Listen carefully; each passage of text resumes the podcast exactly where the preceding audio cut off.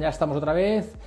Eh, bienvenidos, ya os vais conectando. Ya veo, mira, Gonzalo, ya veo que es, es, primero, ¿eh? Gonzalo, ya sois los primeros que estéis conectando. Hoy vamos a entrevistar a los que estáis entrando y vamos a entrevistar a Gonzalo González Mateos.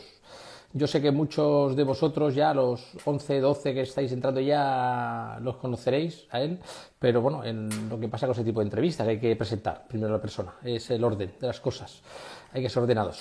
Eh, en, entonces, eh, Gonzalo Zárez Mateos eh, es catedrático de producción animal en la Escuela Técnica Superior de Ingenieros Agrónomos de Madrid. Y mm, además es una persona que es mm, ampliamente estudioso, como pocos en este país. Yo sé que no le gusta lo estoy diciendo a él, decirlo, pues muy humilde, él es muy humilde. Pero claro, ha estudiado veterinaria, ha estudiado agrónomos, tiene doctorado en veterinaria, doctorado en agrónomo, es algo que muy poca gente tiene en, en, bueno, en España y en cualquier país del mundo. Eh, es, él es profesor y catedrático en la Universidad, como he dicho, de Ingenieros Agrónomos de Madrid y es cofundador de la Fundación Española para el Desarrollo de la Nutrición Animal. En los que estéis en Latinoamérica siguiéndonos, es la FENDA, y quien igual quien no conozca lo que es FENDA, es una asociación sin ánimo de, lucro, una fundación sin ánimo de lucro, que sí que hay, tiene sus propias tablas, de, las tablas FENDA, que son muy famosas para los formuladores o nutricionistas en, de producción animal, y hacen un congreso al año, suele ser en noviembre, en España, en Madrid, y es para los nutrólogos y ahí vamos a mirar si el medio gramo, el medio punto de lisina, el medio más, el medio en porcino, en avicultura e incluso ahora están las jornadas previas de rumiantes también. Él fue doctorado en nutrición animal por la Universidad de Iowa, en Estados Unidos, y es eh, consultor internacional. Eh, visita un montón de empresas en España y fuera de España, en América Latina, en Asia, y bueno, ayuda a muchas empresas a, a, gestionar su nutrición y la producción.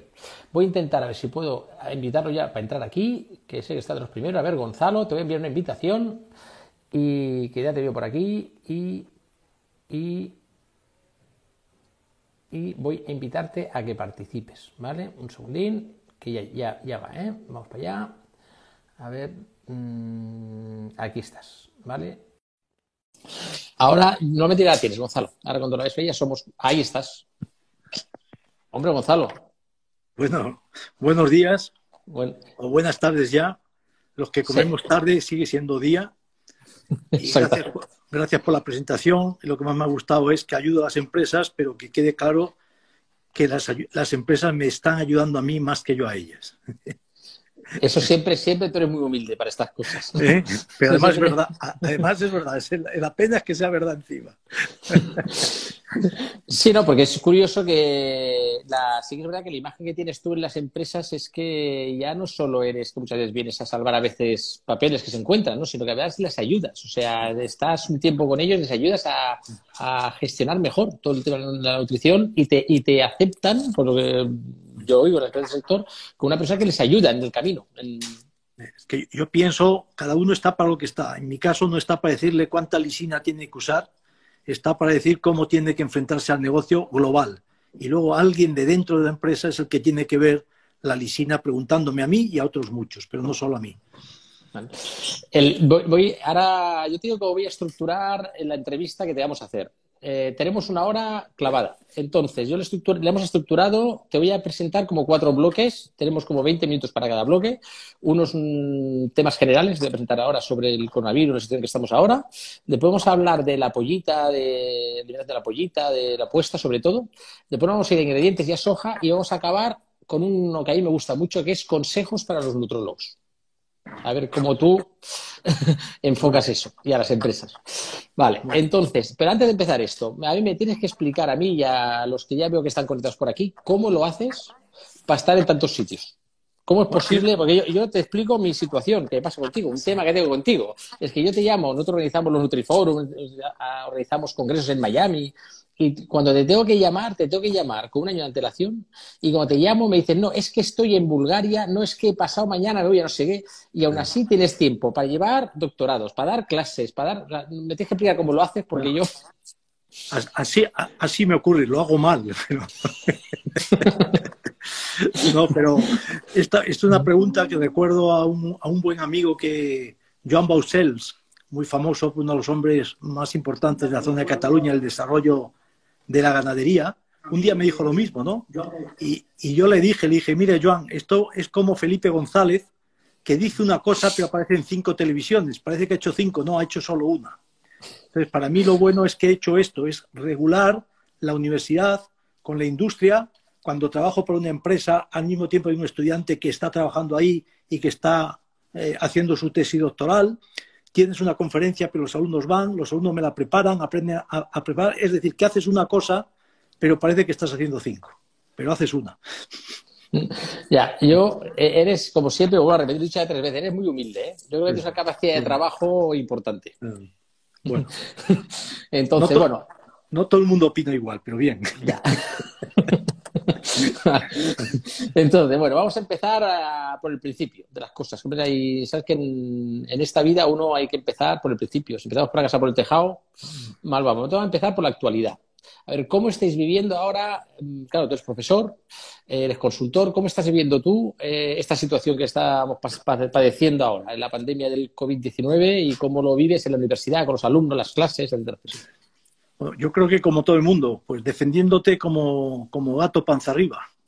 ¿eh? La situación es dura, sobre todo los que nos ha costado más, los que no hemos vivido el uso de Internet y esto desde que éramos pequeñitos, pues esto se nos complica. En el caso mío, la complicación es mucha. Al principio digo, hombre, qué bien, que no voy a tener que viajar, por lo tanto me va a sobrar tiempo, porque en casa tú puedes trabajar. Pero lo que ocurre, la situación es tal que parece que todo está despacito, todo va despacio. Entonces tú estás todo el día haciendo cosas, crees que estás trabajando, hablando con uno, hablando con otro, corrigiendo, pero al cabo del día, cuando llega la noche, dices, ¿qué es lo que he hecho hoy? Y normalmente haces la mitad que un día normal a pesar de no estar viajando. Entonces todo se hace por Internet, pero todo mucho más lento porque es mucho más complicado. Si tienes, por ejemplo, pues el otro día se me acabó el toner y, es una locura. A ver dónde vas a comprar toner para hacer esto. Tienes que pedirlo por Internet, pero estás dos días parado al final, ¿no? Con los alumnos tengo la suerte de que son bastante, no siempre, ¿eh? pero esta vez ahora tengo, la verdad es que los alumnos que he tenido son bastante buenos, pero ahora tengo unos alumnos excepcionales y la verdad es que se defienden entre ellos, casi ahora más o menos me llaman para decirme lo que están haciendo, no yo para decirle lo que tienen que hacer. Por lo tanto, digamos, difícil, pero es lo que hay. lo que, cuando cambian las situaciones, pues te tienes que adaptar a lo que hay. ¿Cómo, cómo hacéis las clases en la, bueno, si, en la Universidad de Madrid? ¿Cómo, ¿Cómo gestionáis eso?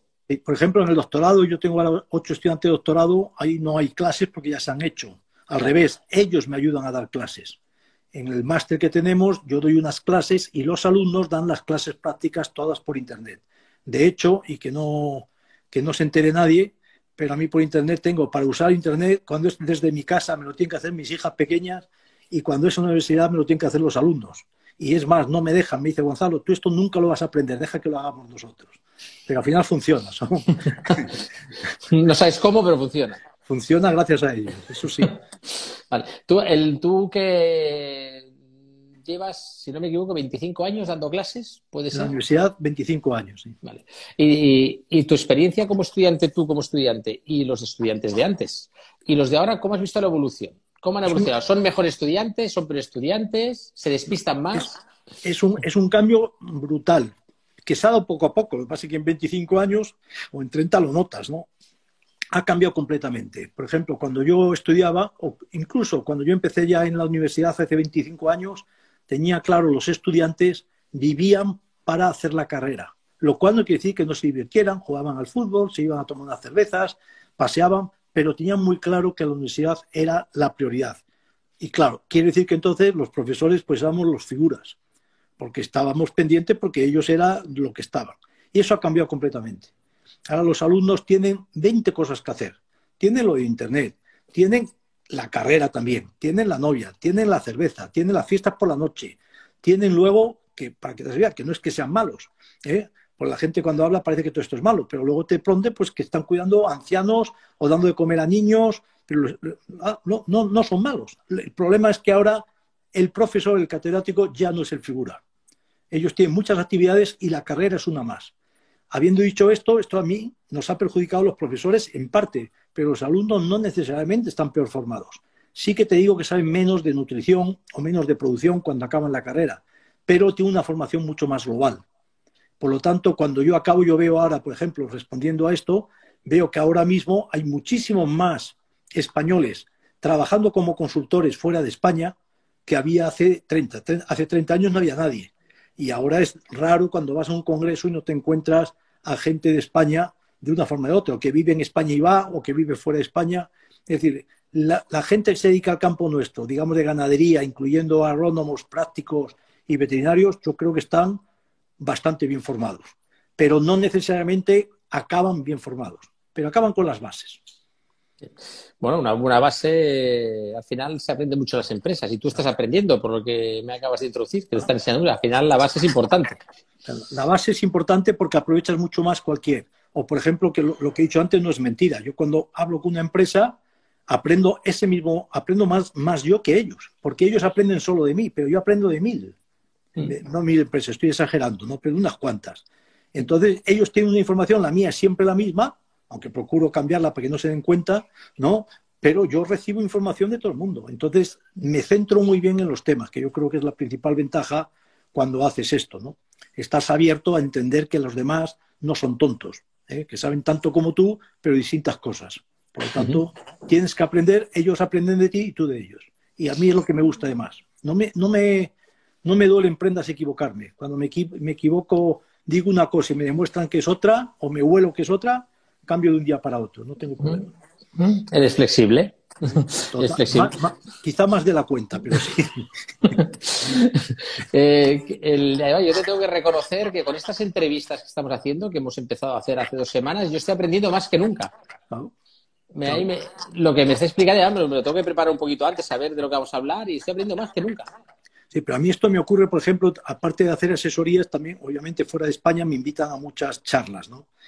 Y, siempre somos más o menos lo mismo. O sea, es como, como los jugadores de tenis, que al final siempre son lo mismo. Una vez gana uno, otra otro, pero si falta uno es porque está lesionado. En el caso de los profesores, si falta uno es porque tiene clases. ¿eh? Pero yo reconozco, por ejemplo, yo tengo bueno que junto un poco la universidad con la, con la, con la industria, con la práctica, más que muchos otros.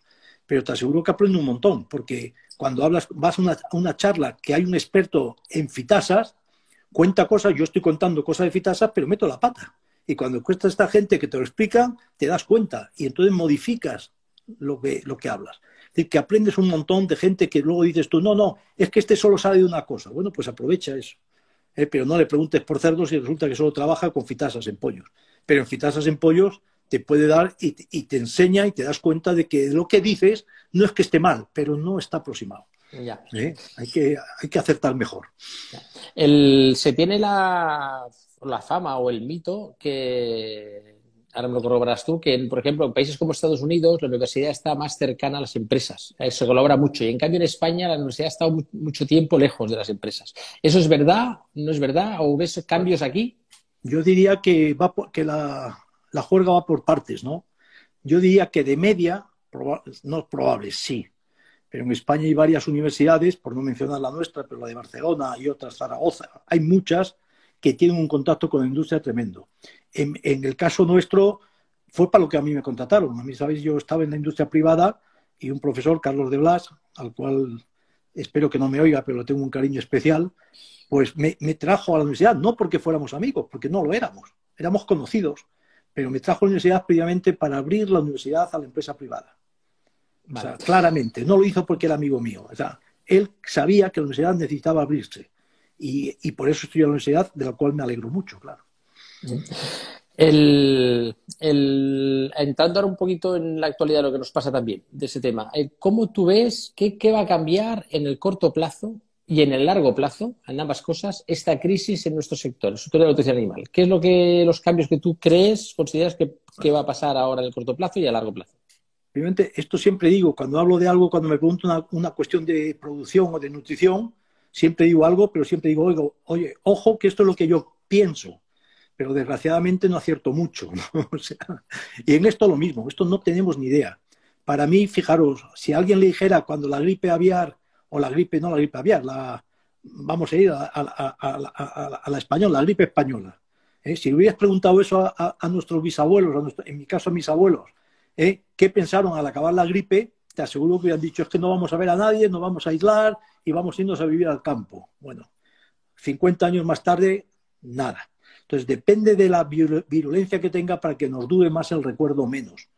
Pero todo, la mente humana es extraordinaria en olvidar los malos pasos, como la mili. ¿eh? Sufres mucho, pero cuando acabas la mili, eso te acuerdas lo bien que lo pasaste. Pero no lo pasaste bien. un poco el, síndrome de Estocolmo, ¿no? Que le llaman. Es así. Yo creo, creo, obviamente, mi opinión es que no va a durar mucho, a no ser que dure mucho la pandemia. Obviamente, si la pandemia dura 20 años, claro que vamos a cambiar. Pero si la pandemia dura 20 meses, no. Esa es mi opinión. ¿eh? Que vuelvo a decir que aunque me equivoque, no me preocupa. No, no, me da miedo, no me da pena equivocarme. En el tema de materias primas, suministros, mm, ingredientes, ¿cómo ves aquí China, las exportaciones? ¿Y por cómo ves que va a cambiar eso? ¿Ahí vamos a tener problemas, no vamos a tener problemas? ¿Cómo lo ves ahí? Problema seguro. Cuando hay un, un problema como tenemos ahora, el que crea que va a ir mejor, no. Aquí la diferencia ahora es quién va a ir mal y quién va a ir muy mal. Y si quieres, quién va a ir regular. Y yo creo que estamos en un segmento, obviamente no a todo el mundo, porque no puede, no puede ser, pero digamos el segmento está en la alimentación animal, que por lógica es la que menos tiene que sufrir. ¿eh? Por lo tanto, digamos que ahora somos, no todos, obviamente, porque no, no puede ser, pero estamos en la parte buena del problema, o en la parte menos mala, para ser realista. Y ahora, ¿cuál es el problema ahora? Obviamente, pues que estamos todos liados porque no sabemos ahora mismo los aditivos que faltan que faltan los aminoácidos, pero vamos resolviéndolo, más bien o mal, pero vamos resolviendo. Esto a corto plazo, pues ahora mismo creo que todavía se está apretando el tema, porque Bonnie creo que, ha dado también alguna pista de que tiene problemas, porque no puede producir, o sea, que no es que no quiera, no, no puede, ¿no? Por lo tanto, yo creo que la situación es a corto plazo, es qué uso, qué no uso, y un tema que aquí es importante, pues la gente dice como ahora la soja ha bajado, ¿no?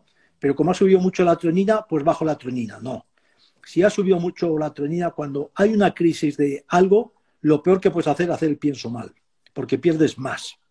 Por lo tanto, si la tronina es cara, ¿qué le vamos a hacer? Reduce los márgenes de seguridad, pero no la quites, no pongas menos de la cuenta. Eso a corto plazo. Y a medio o largo plazo, por lógica, y la lógica te falla muchas veces porque la vida es así, pues la producción de eh, pienso, la producción de carne o productos animales en los próximos dos años no va a aumentar. ¿eh? Esta crisis, pues la gente que no tiene dinero, pues, pues no lo tiene. Y lo primero que hace es dejar de comprar las cosas caras. Mi opinión es que sí que va a seguir produciéndose. No hay ninguna razón para que Estados Unidos produzca menos soja. No hay ninguna razón para que Brasil produzca menos, menos maíz. No lo veo. Pero sin embargo sí que veo razones para que la producción de pienso a nivel global disminuya. Quiere decir que no preveo de media, no quiere decir que un momento puntual de pronto se cierre un puerto y no salga, de media no creo que vayan a faltar materias primas cuando encima nos ha cogido ahora con stocks, ¿no? que no estamos a cero. Por lo tanto, yo pienso que es un problema no excepcional lo que nos va a ocurrir. O sea, si entiendo bien, según las leyes de oferta y demanda de que rigen los mercados, estos mercados capitalistas, los, eh, algunos aditivos, ingredientes pueden, podrían subir, seguro. Y, materias primas, lo contrario, igual pueden hasta bajar. Porque corto, bueno, la soja, de hecho, no sé cuánto está ahora, debe estar 340, no lo sé muy bien, ¿no? Pero ha, estado bailando 340 es dentro de los valores de los bajos. ¿eh? Mm. A pesar de que, obviamente, la gente eh, tiene miedo, porque con la soja no puedes parar. si la soja subiera ahora, se pusieran de acuerdo todos los vendedores en subirla a 400, se vendería todo, ¿no?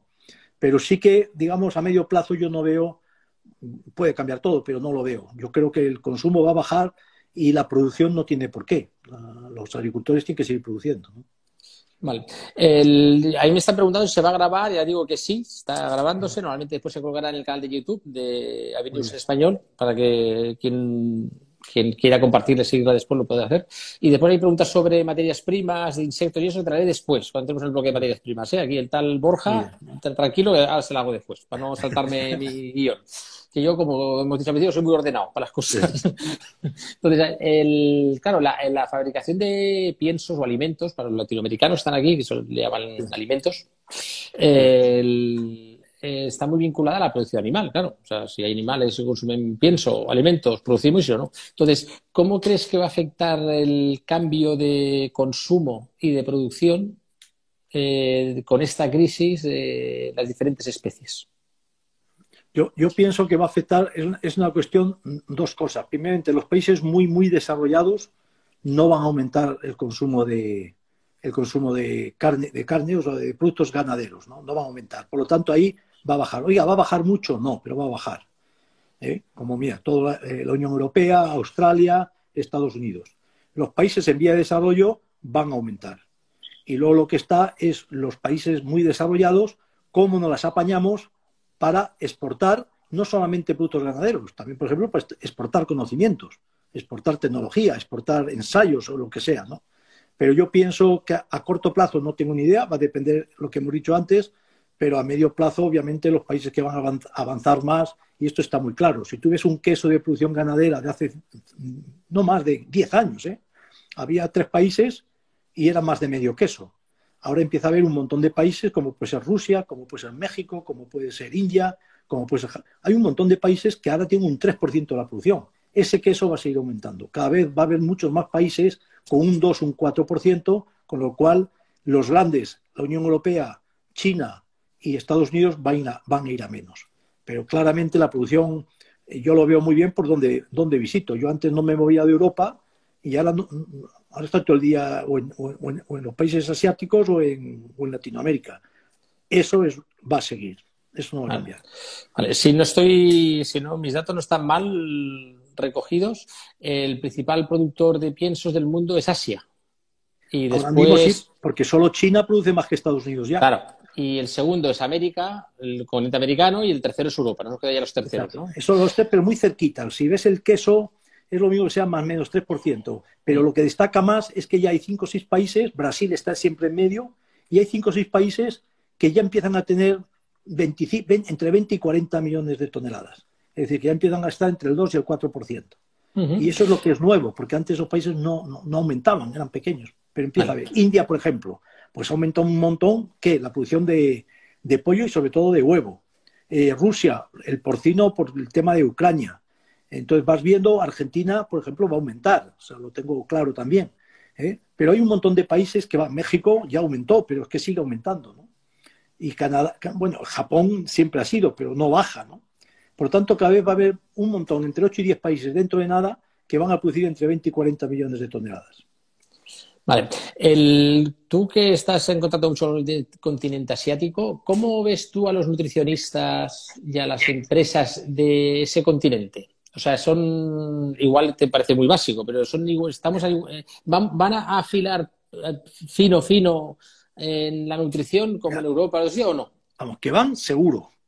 Cuando alguien no afina en nutrición, que os quede claros a todos, es porque gana dinero.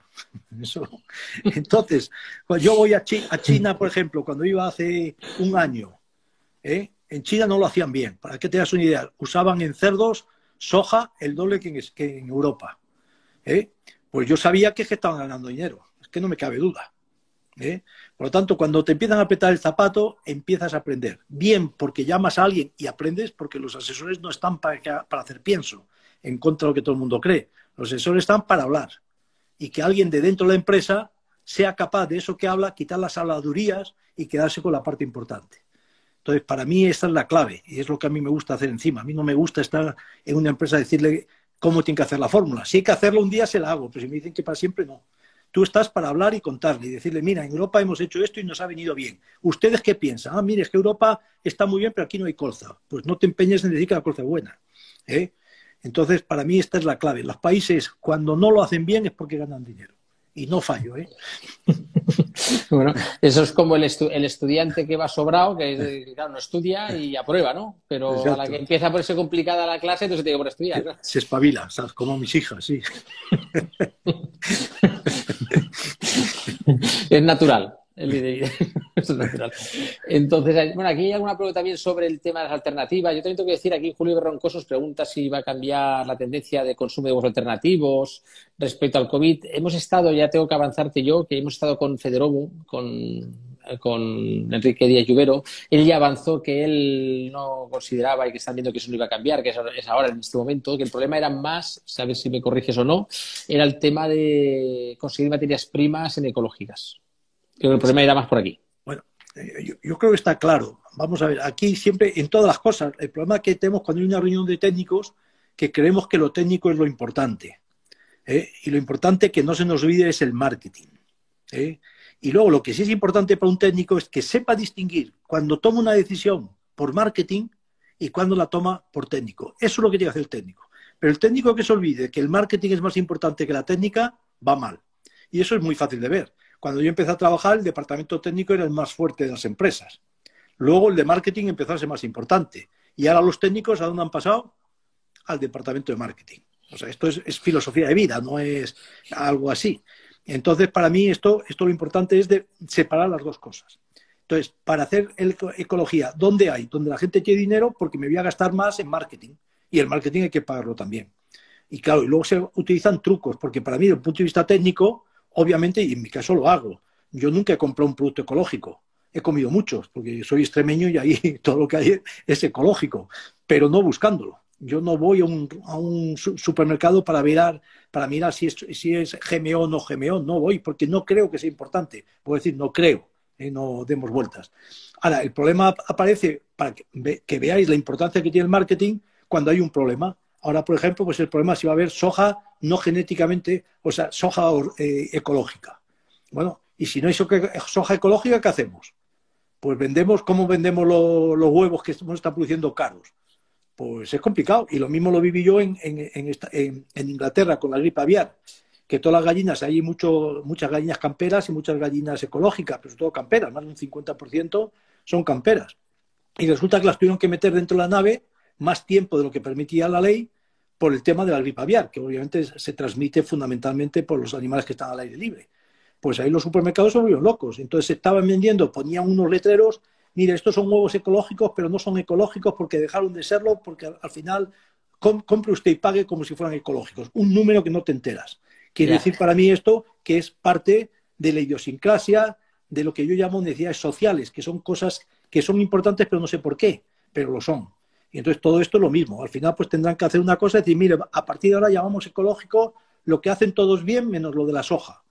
O eh, no hay otro. Y eso es, ahí es donde está el marketing. Y ahí es donde hay que apretar con el marketing como hicieron en Inglaterra para convencer a la gente que tenía que pagar el doble por los huevos porque habían pensado que iban a ser ecológicos aunque no los fueran. Vale, entonces, como hemos hablado de ponedoras y de camperas, y esto de, por ejemplo, lo importante cuando hablamos de pollitas, eh, lo importante es no cometer, errores graves en ningún momento en el periódico, sobre todo de la cría. Entonces, para, para alcanzar resultados productivos óptimos y futuros, futuros óptimos, eh, eh, ¿cuál, es el periodo más crítico en la crianza de las futuras ponedoras? ¿Y qué necesidad se debe contemplar durante este periodo? ¿Qué necesidades? Y por...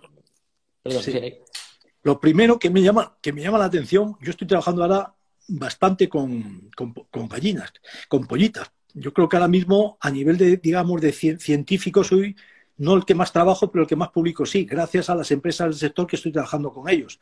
La forma mía de trabajar, como dije al principio, es matar cuatro pájaros de un tiro. Trabajas con una empresa, haces trabajos para ellos, los haces bien, con lo cual te sale estadística, sales que puedes hacerlo, publicarlo, al publicarlo la universidad le pagan más, todo este rollo, lo que hemos comentado antes, lo que aparezco en cuatro televisiones, pero una sola cosa. Pero lo que más me ha llamado la atención con las pollitas es que por muchas judiadas que las haga, que lo noto en un momento, desaparecen. Las pollitas son más duras, son duras, duras, duras. Habiendo dicho esto, lo que no hay que hacer es crear los problemas. Entonces, los dos, para mí, los dos momentos críticos de la pollita, ahora mismo, toda la apuesta en general, uno son las primeras tres, cuatro semanas, como queráis. Es en aquella época que donde yo, por ejemplo, en esa semana sí se puede, yo recomiendo las migas. Las migas te hacen que la pollita crezca más, vaya mejor, y siempre que las cosas van mejor son más uniformes. Esto es otra cosa que es importante cuando habla la gente. A mí cuando pregunto qué uniforme es un lote, a mí no me preocupa porque son unas grandes, eh, no me preocupa la uniformidad más que porque cuando un lote se desuniforma, no es porque van bien, es porque van mal. Entonces yo siempre hago esta pregunta cuando hay una granja. Oiga, ¿cómo es el lote? ¿Va uniforme o no? Y la gente cree que el rollo. No, no. A mí me preocupa si me dicen que no está uniforme, yo sé que tiene problemas. Porque desuniformidad, porque vayan bien, muy raro. Entonces, habiendo dicho esto, donde más se, se pierden uniformidad las pollitas son en las primeras cuatro semanas. ¿Por qué? Porque se ha podido hacer mal el transporte, porque no hay calor, porque mete más pollitas en la cuenta, por lo que me quieras decir. Por lo tanto, ahí sí que me preocupa. De hecho, es mucho más importante la uniformidad de las pollitas. Me da lo mismo cuatro o seis semanas, como quieras ponerlo, el número lo cambias. Es más, mucho más importante la uniformidad de las pollitas a seis semanas que a 17. Porque yo, si tengo pollitas que no son uniformes a 12 semanas, te las uniformizo a 17. ¿Cómo? A base de grasa, haciéndolo mal pero las uniformiza. Ese es el primer periodo. Y el segundo, que cada día tiene mucha más importancia, recordad lo que he dicho antes, que las pollitas son muy duras, ¿eh?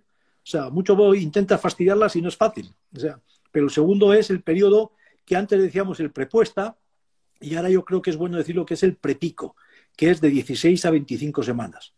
Ese es el pico fundamental, sobre todo cuando quieres llevar el lote a 100, 100 semanas no, no se lleva, ¿no? Pero 80 ya es bastante frecuente. Y entonces la clave hoy día para mí, cuando quieres llevar los lotes a mucho peso, es fijarte qué ocurre de 16 a 25 semanas y sobre todo no forcéis las pollitas de 16 a 25 semanas. Eso de darles luz para que empiecen a poner huevos porque gano tres huevos a 16 semanas, eso lo pagan, eso lo comparo yo. Por otro me miráis, eh, yo tengo 70 años. Mira un obrero de la construcción con 70 años, tengo yo mejor pinta. ¿eh? Y no es porque sea más listo ni por familia, simplemente porque no te han obligado a trabajar desde que tenías 10 años. ¿Vale? Entonces las pollitas es lo mismo. Si queremos que vayan a más largo plazo, a 80 semanas, no me las provoquéis huevo grande, tamaño de huevo y todo desde que son pequeñitas. Son los dos periodos críticos. Aquí hace una relación igual que es importante que no es una diferencia de tamaño, es una diferencia de tamaño, no de peso es, es, es, que sean uniformes, eso sí que es verdad, pero la uniformidad la tengo que conseguir con el esqueleto, no con la grasa. Por lo tanto, quiero uniformidad a las cuatro semanas y luego tengo que seguir. Pero yo sé que es muy fácil no tener uniformidad a cuatro semanas y, y, tenerla cuando tienen 18. ¿Eh? Eso es fácil. Es hace un pienso muy fuerte y se, y, se igualan. Pero no se igualan como yo quiero. O sea, la uniformidad lo que es importante es para darse cuenta cuando va mal. O sea, no es porque sea bueno, porque sí. La uniformidad es bueno porque cuando está mal la uniformidad es que entonces las pollitas van mal. Exacto. Siempre yo no he visto falta de uniformidad porque unas crezcan mucho y otras muchísimo. Nunca. Es porque unas crecen poco y otras poquísimo. sí. Entonces, hemos hablado de, más hablado de las 16 semanas, del, del periodo este de prepico, no prepuesta, ¿no? Que lo hemos llamado. Entonces, claro, el arranque en las aves es un periodo vital, o esto es lo que se oye en los foros en general. Entonces, para garantizar los rendimientos, o se vende, o se, se dice, que el arranque de las del arranque de las aves es un periodo vital para garantizar, garantizar rendimientos productivos futuros importantes, buenos. Entonces, entonces ahí no te estoy preguntando eso. Lo que estoy preguntando es, el, hemos ido, has hablado de migajas, pero te voy a hablar del tamaño de partícula. ¿Qué importancia da el tamaño de partícula y la homogeneidad de los piensos a este arranque? Este es lo mismo que sea arranque, que sean gallinas viejas, que sean pollos de campo, es todo igual. La clave es entender siempre, primero, a mí me gusta estas cosas hablar primero de filosofía y luego ya vamos a la práctica, una vez que entendemos la filosofía. Y la primera es, hay dos cosas importantes. Primero, las aves odian los finos. Punto y pelota. Por lo tanto, si yo tengo finos porque mi fábrica tiene que hacer finos, es una buena idea meter grasa. No por esto que te dicen que la grasa tiene menos extra calor en verano, que también, pero eso es el chocolate del loro. Lo importante es que la grasa aglomera las partículas finas y las aves odian los finos. Punto número uno. Punto número dos. La principal diferencia entre un cerdo y un pollo es que uno tiene molleja y otro no. Y la molleja para funcionar, la molleja es el director de orquesta. Y la molleja para funcionar bien necesita trabajar. Y para trabajar necesita partículas gruesas. Mientras que el cerdo no tiene molleja y si yo le doy partículas gruesas, no se va a digerir bien porque las partículas gruesas tardan más en digerirse y en absorberse que las partículas finas. Por tanto, totalmente distinto uno y otro. En las aves, molienda, y luego tiene una ventaja. Si la molleja funciona, tiene que ser con partículas grandes, con partículas finas no. Por eso, el gránulo, en contra de lo que opina todo el mundo, el gránulo no mejora la digestibilidad de los nutrientes. El gránulo lo que hace es que se tire menos pienso y al tirar menos pienso mejora la conversión, pero no mejora la digestibilidad. Es más,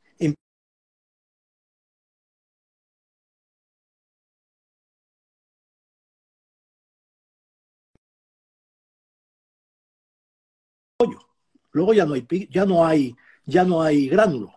Por lo tanto, la importancia que tiene el gránulo es que es molienda muy fina, no para en la molleja y entonces el pollo siempre tiene hambre. Entonces, la gran ventaja del gránulo, tanto en sobre todo en el pollo, porque la pollita es menos porque tiene menos capacidad de consumo. Pero en el pollo es que, es que con gránulo bien hecho consume entre un 15 y un 20% más durante la primera semana de vida que con un, un pienso en harina. Pero de dar harina y fina es matar, matar a la gallina de los huevos de oro. Nunca. Siempre si hablamos de harina es gruesa en pollos. El que haga harina fina va fatal. claro, cosas claras. Y a partir de ahí es razonar lo que es más conveniente y lo que no es. Vale. Eh, eh, yo he leído por ahí, o en general en la revista, lo escribimos, y veo que hay muchos artículos que hablan que los expertos en general se mm, consideran que no sería conveniente dar viajes más allá de las 10 semanas. Yo no sé si 10 semanas son muchos, son pocos, o serían 5, o si es conveniente o no es conveniente. Como, como todas cosas en la vida, yo no conozco nada que sea bueno, bonito y barato. ¿eh? O sea, todas las cosas de la vida tienen cosas a favor y cosas en contra. Y no puedes recomendar lo mismo a, todo el mundo, porque depende de sus circunstancias. Entonces, lo que hay que hacer es decir cuáles son las cosas buenas de la amiga y cuáles son las cosas malas. Y ahora, en mi caso, ¿qué me interesa? ¿Eh? Primeramente, las migas tienen un gran problema. Dos que van juntos. Uno, que es caro, porque hay que granular. Y segundo, que muchas fábricas, muchos productores de gallinas tienen complejos que son baratos, que es la gran ventaja de los complejos de gallinas, que cuesta muy poco, pero no son muy complicados, que decir, no tienen granuladora. Por lo tanto, ahí ya tenemos un problema. Es decir, que solamente con este problema, a mí dar migas me lo tienen que justificar muy bien. ¿eh? Ahora, otro, un problema de la miga, otro es que miga es molienda fina. Que si yo le doy una miga mal hecha, tengo polvo. Pero si le doy una miga molienda fina, no desarrolla la molleja, no desarrolla el aparato digestivo. ¿Cuándo quiero yo que las pollitas desarrollen el digestivo? ¿A las dos semanas? No. A las dos semanas quiero que desarrollen el esqueleto. Quiero que desarrollen, que sean uniformes. Pero a las 10, 15 semanas sí que quiero que las gallinas desarrollen el digestivo. Con las migas, no. Lo desarrollan con fibra, piensos groseros. Por lo tanto, ¿dónde quiero yo en las pollitas? Solo quiero, fíjate, en mi principio yo diría cuatro semanas. Y mucha gente, por ejemplo, con los que trabajo que no tienen granuladora, que digo, oiga, es que cómo voy a hacerme yo el pienso de pollitas si se lo voy a dar que me lo hagan las otras empresas cuando yo tengo una fábrica de pienso. Le digo, mire, como mínimo, procure hacer la primera semana, para que te des una idea. Es importante las migas al principio. Hasta las cuatro semanas yo creo que paga. Hasta cinco ya no lo sé. Hasta diez, mi opinión es que no en la mayoría de los casos. En la mayoría de los casos, pero tu caso es diferente a mi mayoría. Pero migas a las once semanas no lo veo. Demasiado. Porque es caro. Si fuera, si, me, abaratara el precio del pienso, igual sí. Por aquí nos preguntan que hay algunos que alguna estrategia que es disolver azúcar en el agua los dos primeros días de vida. Bueno, si te vas, si te vas a tomar luego tú el agua, sí, es muy eso, eso. Mi opinión, primeramente, no daña. Primero, no daña. Segundo, no le veo, yo nunca, yo, no lo he hecho nunca, por lo tanto no tengo de primera vista. Pero lo que no veo alguien que lo lleve haciendo y que lo repita con criterio. Pero obviamente si yo le doy azúcar, también es verdad que las aves menos, pero los cerdos, por ejemplo, está más claro.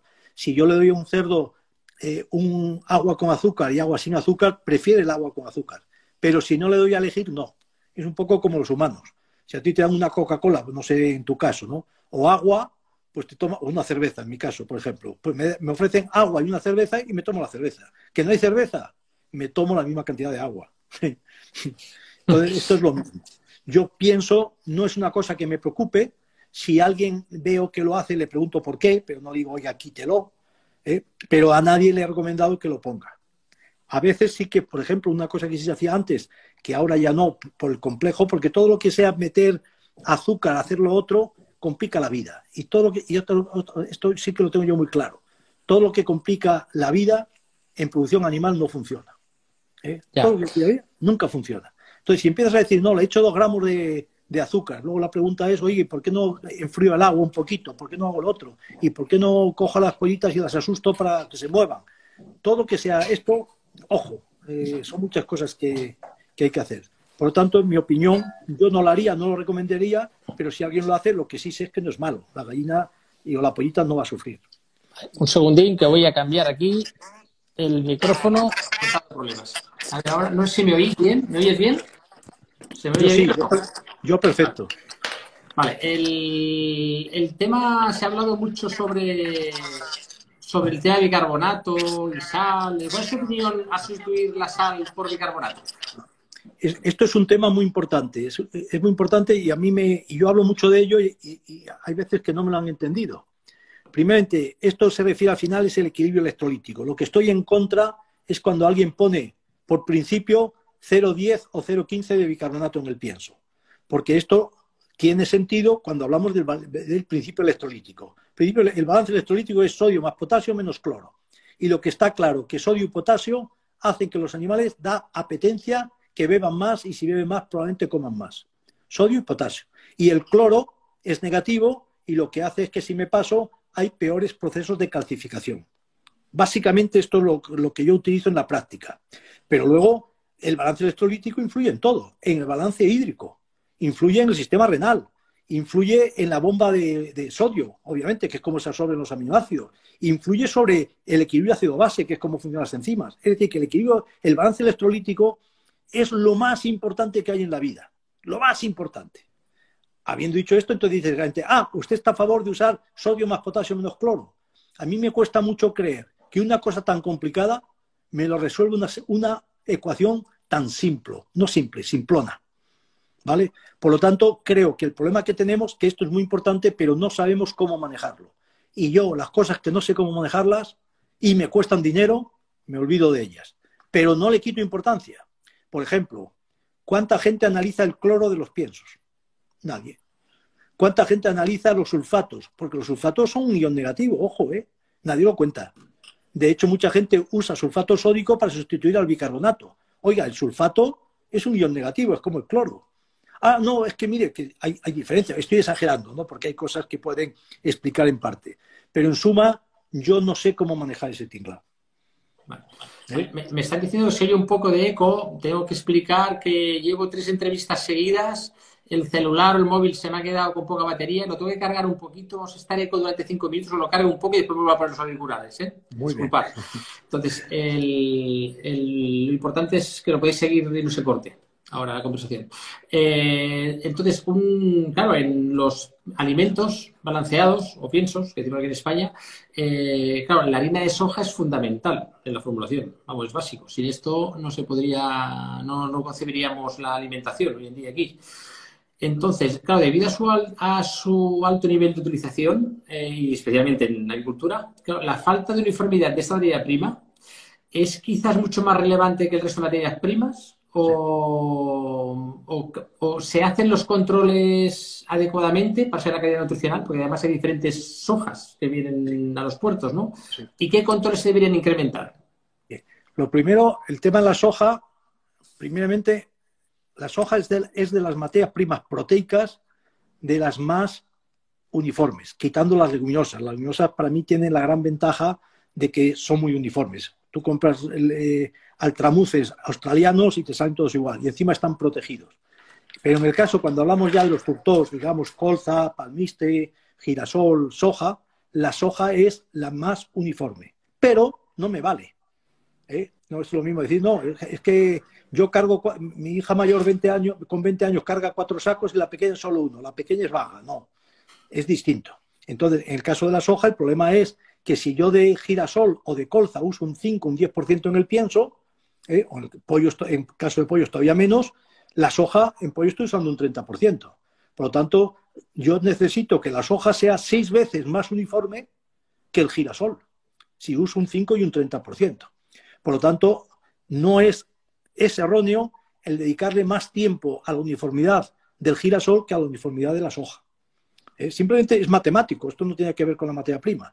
Y ahora, ¿cómo hacemos que la soja sea mm, más homogénea?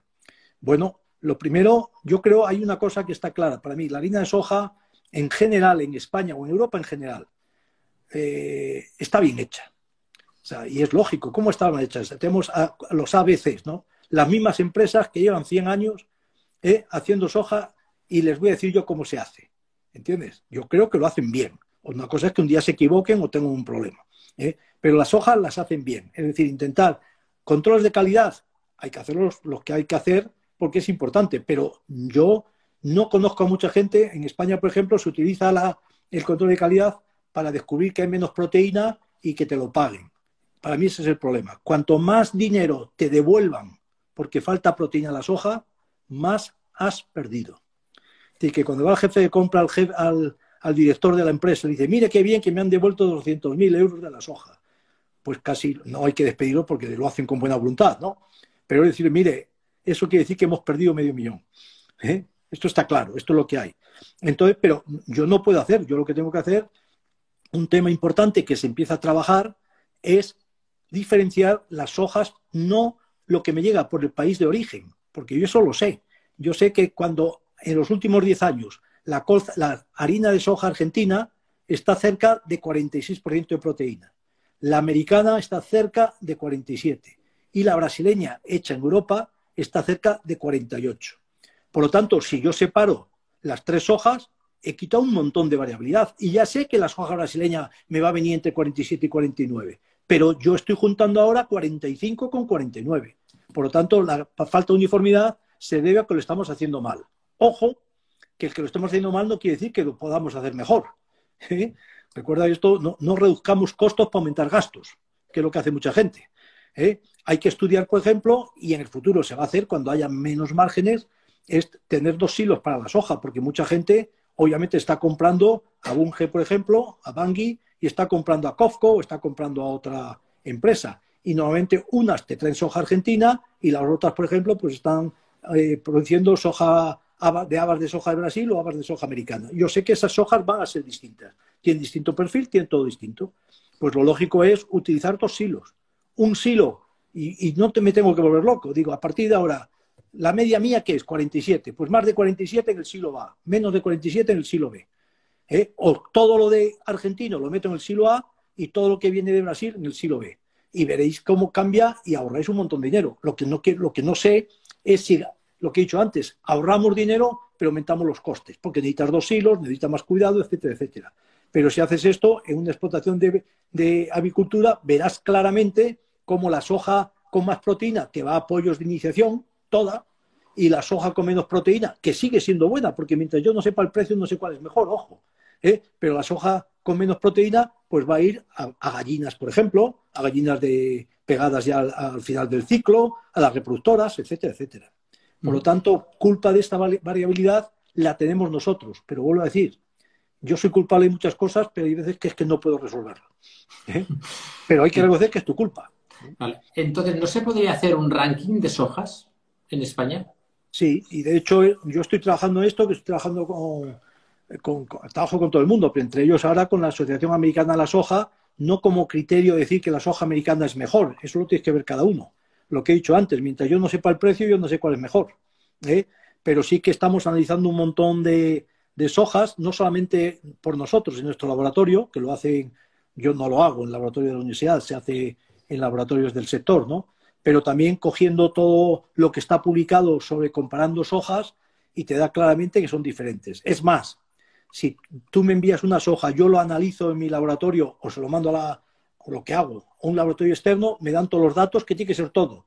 Me dan desde el color, tamaño de partícula, eh, proteína, aminoácidos, perfil, magnesio, potasio, todo, me tiene que dar todo. Yo no me equivoco, con el 95% de las veces acierto de qué país viene. Con 95% de acierto.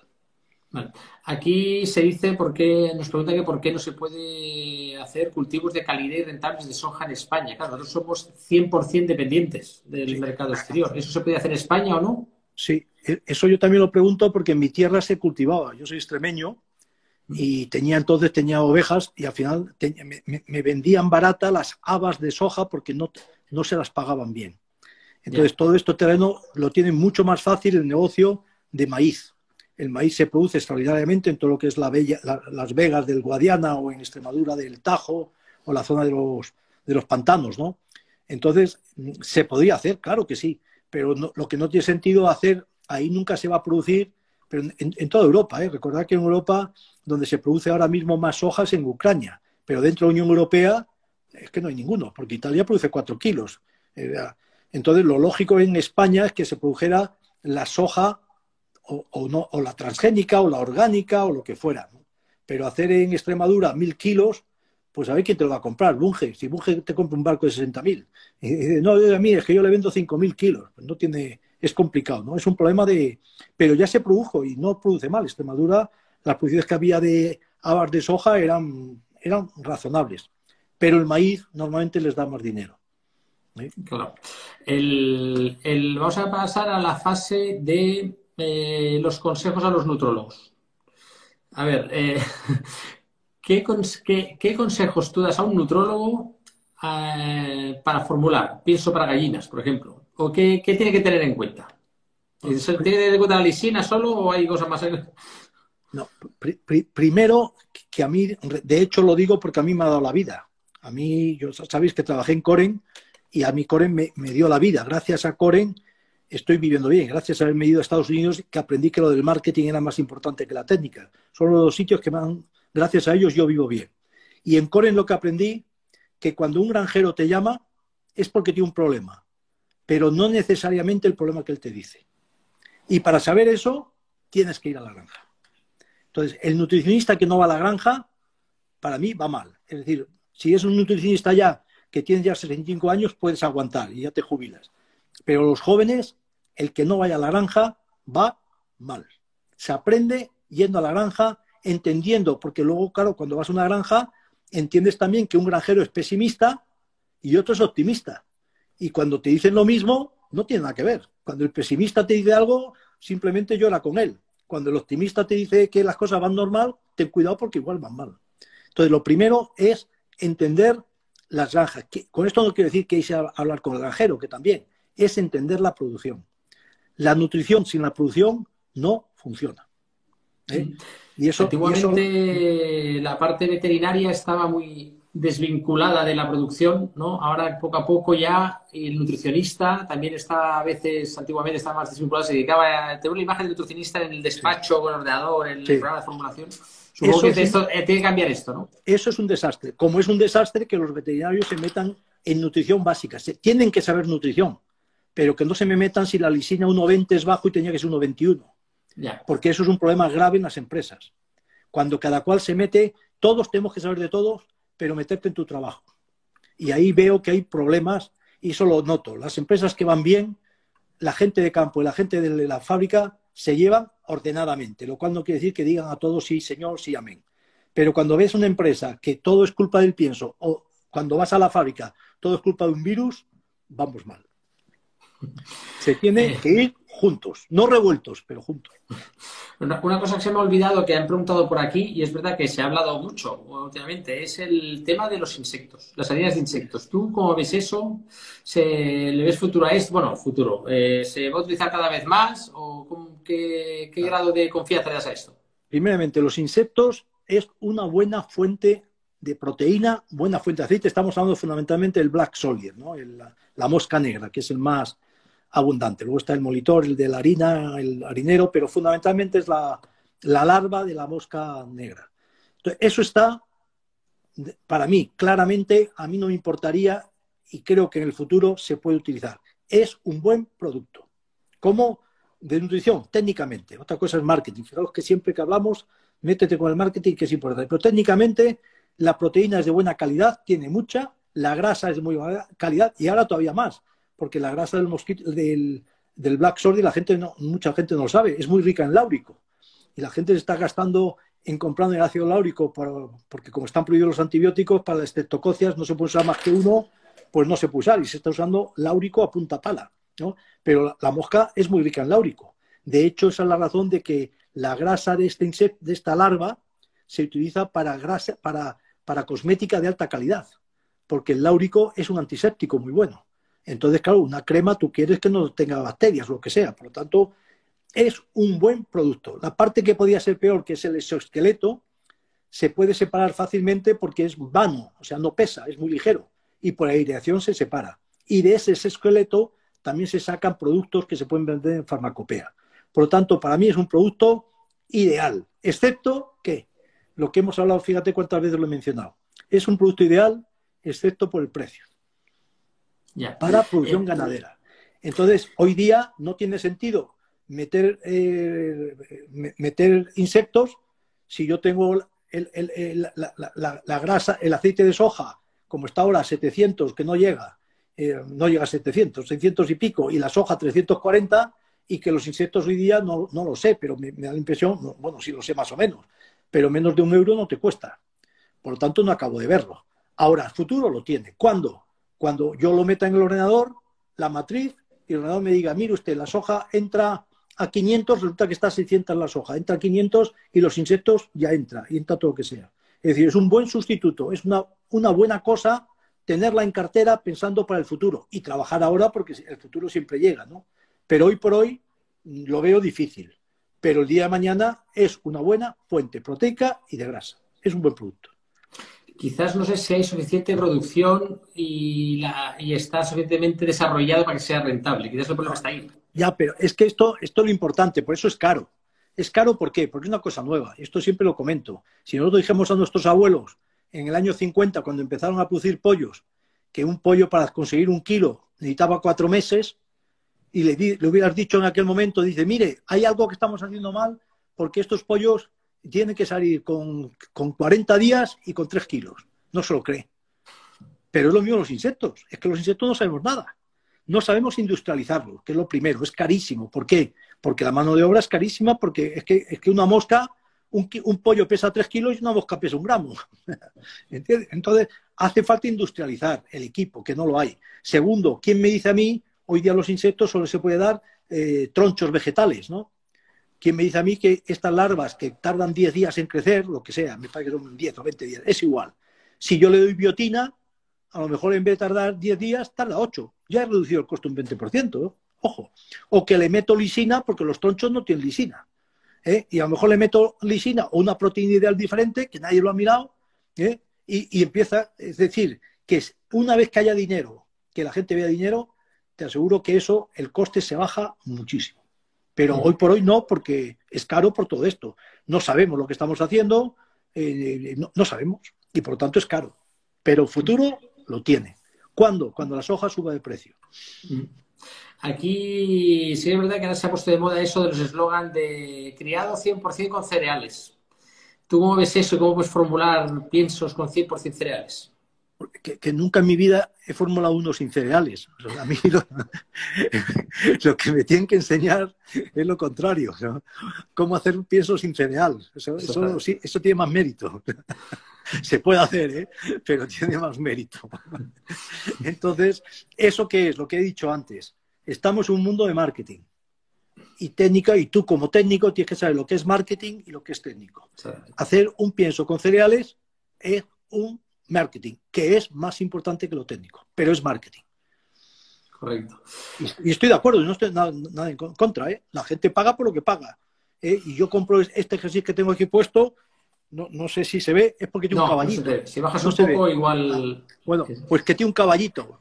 Lo he comprado y me, ha, y me, ha, costado el doble porque si le quitan el caballito no lo compro. ¿Eh? Por lo tanto, lo que estoy criticando de a la gente que le gusta esto, me lo critiquéis a mí porque lo estoy haciendo todos los días. Y me he comprado una, una televisión Sony, pues porque me han vendido la moto por marketing que es mejor que la Panasonic.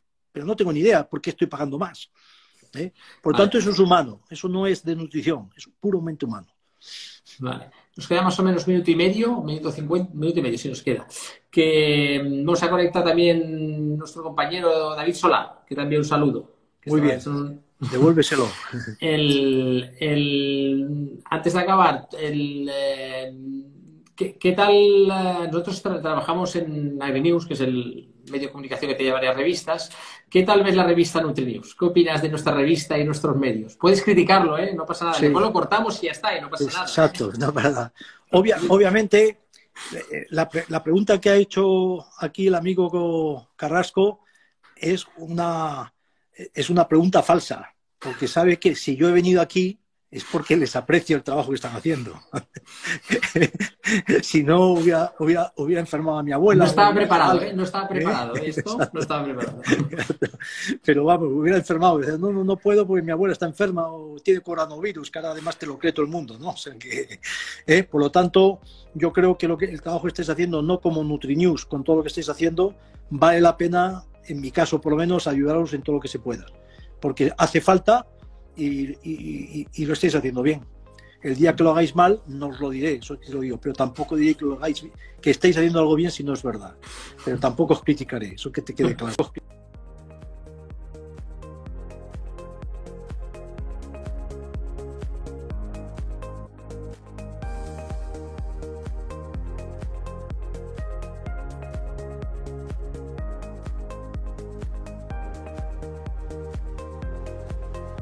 Hasta aquí la entrevista de hoy. Espero que la hayas disfrutado. Escucha otro de nuestros podcasts y descubre más sobre nuestro sector. Hasta pronto, Agricaster.